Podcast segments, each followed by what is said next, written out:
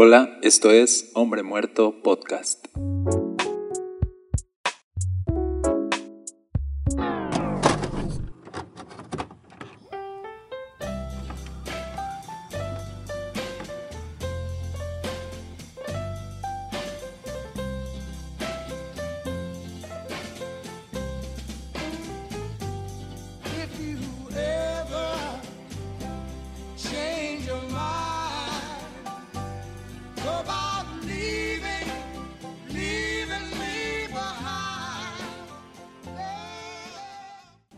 Hola, ¿qué tal? Mi nombre es Daniel Castañeda. Estoy bien contento de estar otra vez contigo.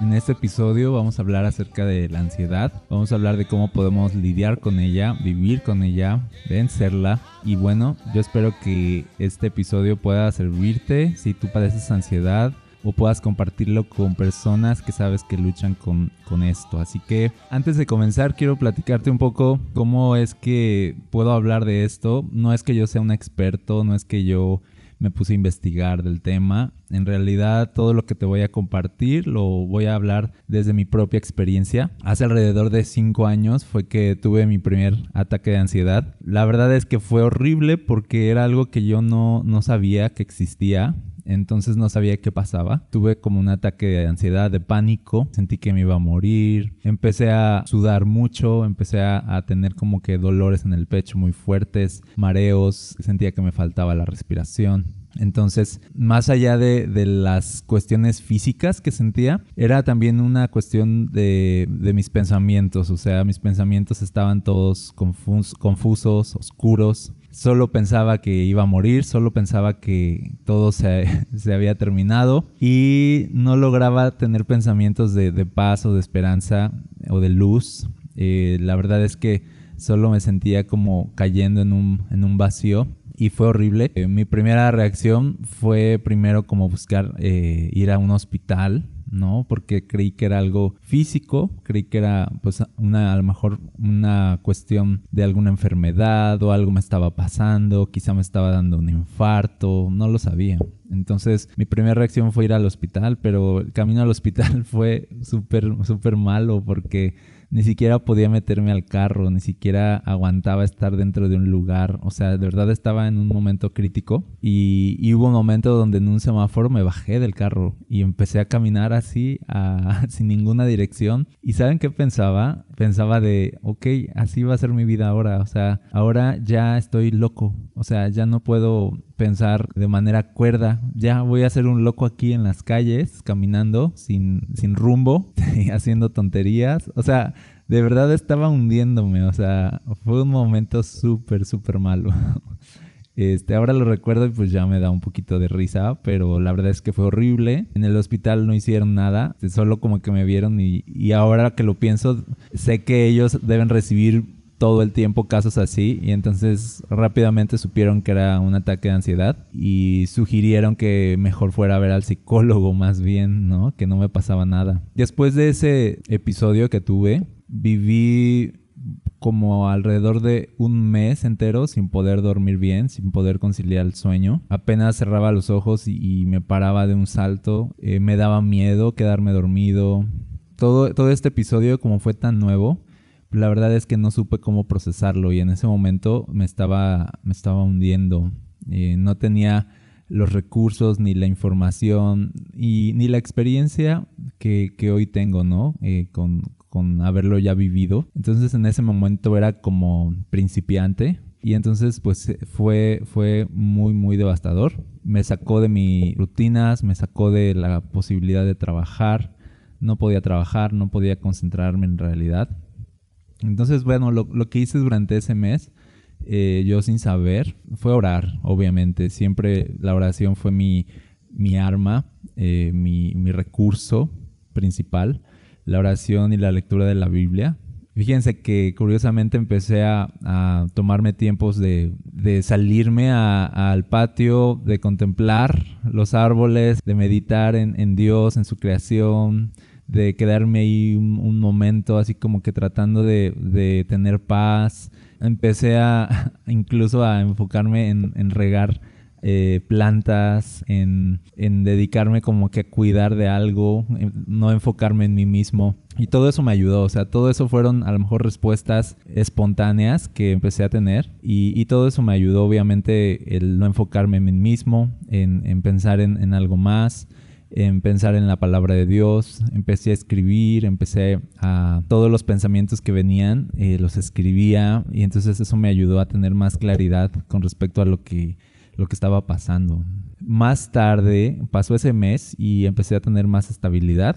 Entonces fue ahora como empezar a lidiar con la ansiedad de una forma distinta, como como que venía por momentos y se iba. A lo mejor empezó a disminuir una vez a la semana, luego era solamente eh, una hora o algunos minutos durante el día que tenía que luchar con la ansiedad y después se iba. Y, y para que más adelante pues simplemente desapareció por completo esos periodos de ansiedad o ataques de pánico. Y quiero explicarte hoy cómo fue que llegué a ese punto, cómo fue que llegué a ese punto de, hoy poder decir, bueno, eh, no es que ya no lidie con la ansiedad, pero creo que por la gracia de Dios tengo recursos de, Dios, de su espíritu, de su gracia, para poder caminar con la ansiedad y salir vencedor.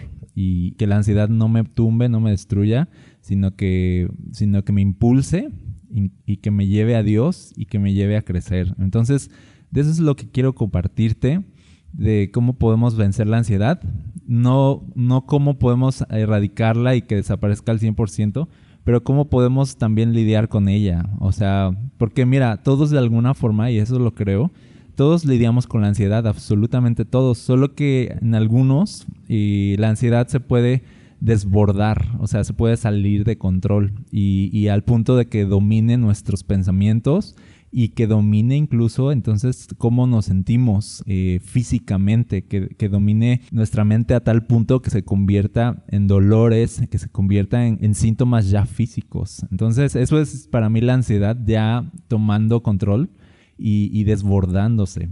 Entonces yo creo que todos lidiamos con la ansiedad, pero que eh, algunos se nos sale de control. Y eso es lo que tenemos que aprender, aprender a lidiar con ella para que no nos domine, aprender a dominarla, no a ser dominados por ella. Así que te voy a hablar de, algunos puntos que puedes considerar con respecto a la ansiedad. En esta ocasión, en este episodio, te voy a hablar de primer factor que creo que puede desatar la ansiedad y es el factor pecado.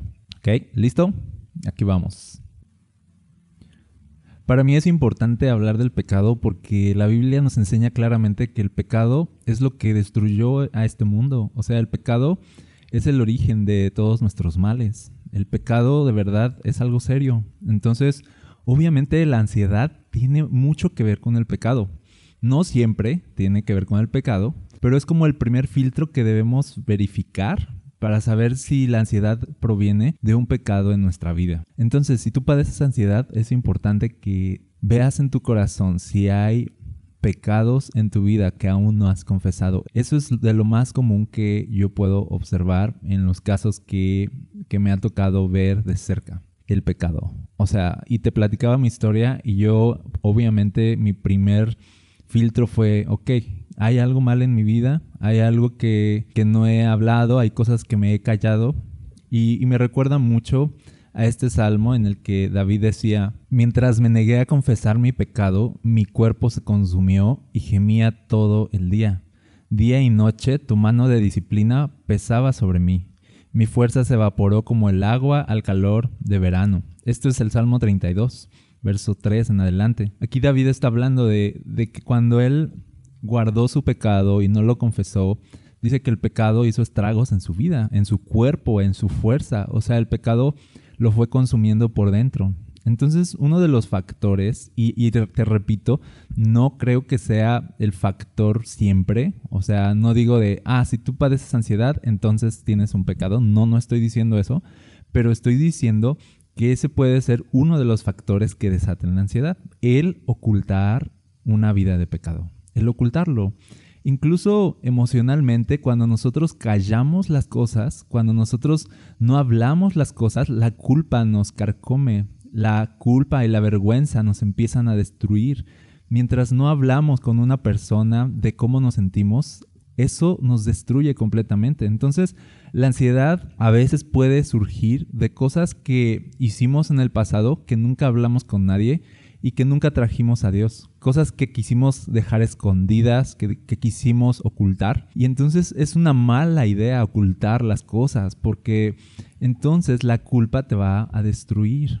Ahora, Aquí dice David que cuando él cayó su pecado, cuando él se negó a confesar su pecado, es que vino todo este mal sobre su vida y se empezó a consumir por dentro. Pero fíjate el verso 5 del capítulo 32 dice, finalmente te confesé todos mis pecados y ya no intenté ocultar mi culpa. Me dije, le confesaré mis rebeliones al Señor y tú me perdonaste, toda mi culpa desapareció. Wow. O sea, cuando yo te digo que nos fijemos en nuestro pecado, no te estoy hablando de una, de una mera moralidad, de que tú digas, eh, ay, cometí un error, pues eso qué importa, o hice eso, pues eso qué importa, eso no me hace peor persona que los demás. O sea, no, no te estoy diciendo de, es que el pecado te quita puntos, o es que el pecado te hace peor persona. No, el pecado te está destruyendo. Y cuando Dios nos dice confiesen sus pecados, no es para venir a un juicio, sino para venir a ser restaurados, para venir a libertad. Dice aquí David, cuando yo confesé mis pecados y ya no intenté ocultar mi culpa, ¿qué hizo Dios? Dice, Él me perdonó y entonces dice, toda mi culpa desapareció. O sea, es una muy mala idea estar ocultando pecados que Dios quiere perdonar. Es muy mala idea estar ocultándonos de Dios cuando Dios ni siquiera nos está esperando con juicio, nos está esperando con misericordia. Entonces, esa voz interna que te dice oculta las cosas, no las hables porque te van a acusar, te van a señalar, van a pensar mal de ti, eso te está destruyendo. Hoy necesitas escuchar que la buena noticia del Evangelio de Jesús te dice, ven tal como eres, ven con tu pecado, que Él te está esperando para perdonar tus pecados, limpiarte de tu maldad y liberarte de tus culpas. ¿Para qué? Para que seas libre, para que tengas una nueva vida. Entonces, se experimenta una libertad como nada en este mundo te puede dar, el, el, ser perdonado de tus pecados, el poder decir, mira, de todo lo malo que yo he hecho, no fue que yo trate de resolverlo, sino que simplemente lo confesé. No traté de sobreponerme a ello, simplemente lo confesé. No traté de taparlo, solo lo confesé. No lo arreglé, solo lo confesé. ¿Y qué pasó con mis pecados y mis errores? Dios los perdonó. Cuando yo los confesé, Dios los perdonó. Dios me liberó. La culpa desapareció y mi pecado se fue. Así de sencillo es. Entonces, si tú estás padeciendo ansiedad, prueba ver en tu corazón el mismo David en el Salmo 139 dice, Examíname, oh Dios, y conoce mi corazón. Pruébame y conoce mis pensamientos y ve si hay en mí camino de perversidad. O sea, necesitamos venir a Dios y venir a la luz, dejar de estar en la oscuridad y dejar que Dios nos muestre aquellas cosas que están escondidas en lo profundo de nuestro corazón, que quizás son cosas que dejamos atrás, quizás son cosas del pasado, pero créeme que el pasado, mientras no es sanado, el pasado nos persigue.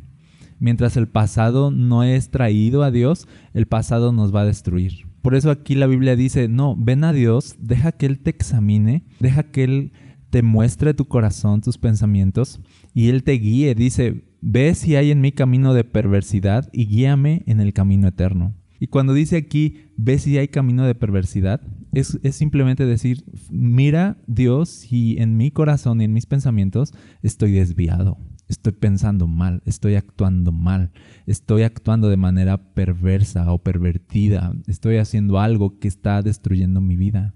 Entonces fíjate, el pecado no es mera, meramente decir, eh, ay, estoy siendo malo moralmente. No, el pecado es autodestruir nuestra vida. Es un autosabotaje. Por eso Jesús vino a liberarnos del pecado. El pecado es aquello que nos destruye. Jesús vino a darnos vida al destruir nuestros pecados y liberarnos de ellos, perdonarnos por ellos. Entonces, ya que hayas venido a Dios en oración, Pídele que Él te muestre aquellas cosas que están ocultas y que a lo mejor has pasado de largo. Y entonces cuando Dios empiece a alumbrar tu corazón, te va a mostrar. A lo mejor hay personas a las que no has perdonado y te hicieron daño. A lo mejor estás guardando un rencor. A lo mejor tu corazón se llenó de amargura contra algunas personas. A lo mejor esa amargura se convirtió en deseos de venganza. A lo mejor ese deseo de venganza que no has podido ejecutar se convirtió entonces en ansiedad. A lo mejor esas culpas del pasado que de cosas que hiciste se están convirtiendo en ansiedad. A lo mejor eh, aquellas cosas que nunca hablaste, que nunca confesaste a aquella persona que le hiciste daño, le robaste, le mentiste, le fuiste infiel y no se lo has dicho, a lo mejor todo eso hoy se está convirtiendo en ansiedad. Y mientras tú no hables y mientras tú ocultes las cosas, esa ansiedad y ese pecado ahí oculto te va a destruir por dentro, va a enfermar tu cuerpo, va a enfermar tu mente. Y hoy lo que quiero decirte con este primer episodio de la ansiedad es decirte, en Jesús puedes encontrar libertad. Jesús no quiere destruirte por tu pecado, Jesús quiere perdonar tus pecados. Jesús no quiere juzgarte, quiere salvarte. Dice la Biblia que Él no vino a condenar al mundo, Él vino para que el mundo sea salvo por medio de Él. Así que, obviamente, cuando yo quiero hablar de una respuesta para la ansiedad, la respuesta siempre va a ser Jesús. Así que ven a Jesús, ven tal como estás, trae tus pecados a Él, no temas hablarlos, confiésalos delante de Él y Él te va a sanar y Él te va a liberar. Finalmente, la Biblia dice en Santiago 5:16, confiesen sus pecados unos a otros y oren unos por otros para que sean sanados. La oración del justo es muy poderosa y efectiva. Y de verdad lo es. Confesar nuestros pecados no solo a Dios, sino en algunos casos vamos a necesitar ir a las personas que dañamos y, y pedirles perdón. En algunos casos vamos a necesitar ir a otras personas en las cuales confiamos y platicarles de aquellas cosas que nos están causando daño y nos están causando tanta culpa. Habla con un cristiano maduro que sepas que va a orar por ti. Dice aquí que confieses tus pecados y que oren por ti para que tú seas sanado. Háblalo con alguien, busca a alguien, confiésalo, pide oración y créeme que eso va a ser el inicio de tu libertad, el inicio de una vida nueva, donde la ansiedad ya no te va a estar destruyendo, sino que la ansiedad, gracias a la gracia de Jesús y su amor por ti, tú vas a empezar a poder vencerla. ¿Está bien? Ok, antes de despedirme, quiero dejar esta sección al final de estos episodios para darte algunos argumentos con los cuales tú puedes pelear en tu mente cuando estés pasando por periodos de ansiedad.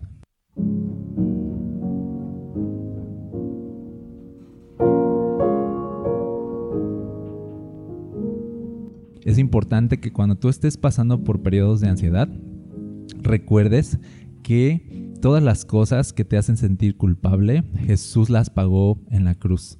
Quiero que pienses cuando estés pasando en la ansiedad lo mucho que Dios te ama, lo mucho que Dios hizo por ti para perdonar todas tus culpas y pecados y que no hay error, caída, fracaso que pueda ser más grande que el amor de Dios por ti. Cuando tú estés pasando por ansiedad, no permitas que la culpa te destruya y te hunda. Empieza a pensar y a batallar con este pensamiento. Dios me ama, Él murió por mis pecados y en este momento Él está a mi favor y no en mi contra. Él quiere mi bien y no mi mal. Él quiere sanarme y no destruirme. Y mientras estás luchando con la ansiedad, tienes que luchar con estos pensamientos que vienen de Dios, que son verdaderos, para que los pensamientos malos y oscuros de culpa, de condenación y vergüenza no te hundan más.